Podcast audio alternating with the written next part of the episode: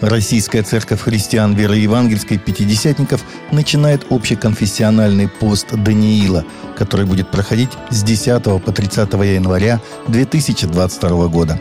10 января, понедельник, день первый. Молитва за российскую церковь христиан веры евангельской пятидесятников, за всех верующих, пасторов и служителей, за церкви и объединение РЦХВЕ, за единство и взаимодействие церквей и региональных объединений – за крепкое братство и добрые отношения среди верующих, за пасторов и служителей, чтобы они выполняли свой труд с радостью, за их духовное и физическое здоровье, за семьи и детей, за полное восстановление и рост церквей после пандемии.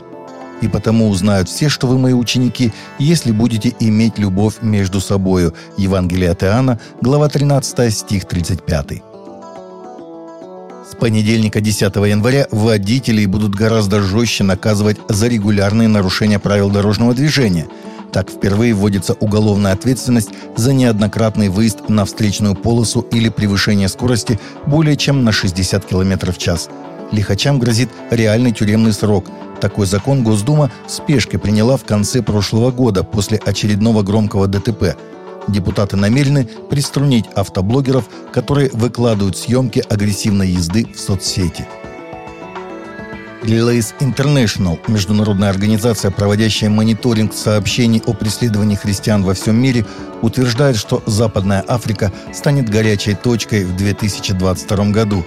Также беспокойство вызывают Афганистан, Индия и Северная Корея. Благотворительная организация, поддерживающая преследуемых христиан во всем мире – предупредила, что исламисты-экстремисты все больше влияют в Нигерии и регионы Сахель в Африке к югу от Сахары. Христианам угрожают взрывы, убийства и похищение людей. Объекты культа и школы также подвергаются обстрелу.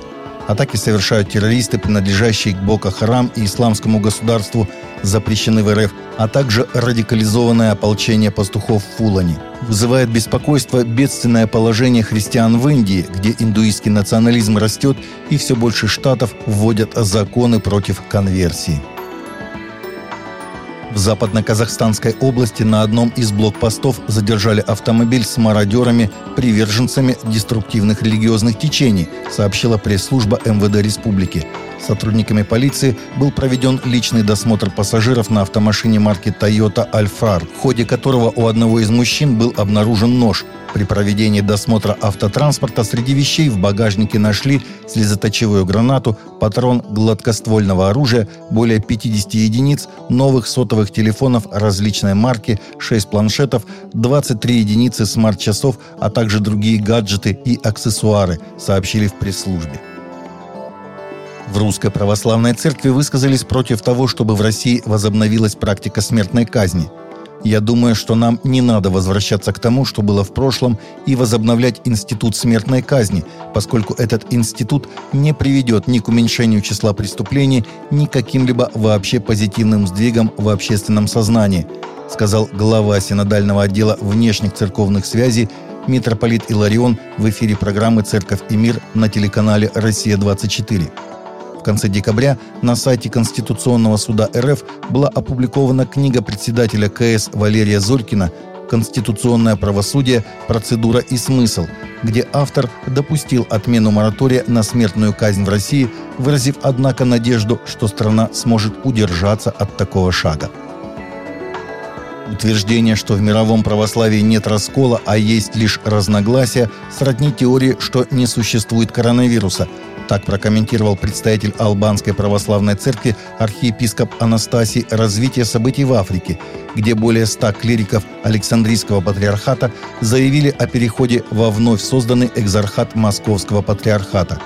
Экзархат был создан Синодом РПЦ 29 декабря – Ранее РПЦ разорвала евхаристическое общение с Александрийским патриархом после того, как патриарх Феодор II признал автокефалию Православной Церкви Украины, которую большинство поместных церквей не признает каноничной.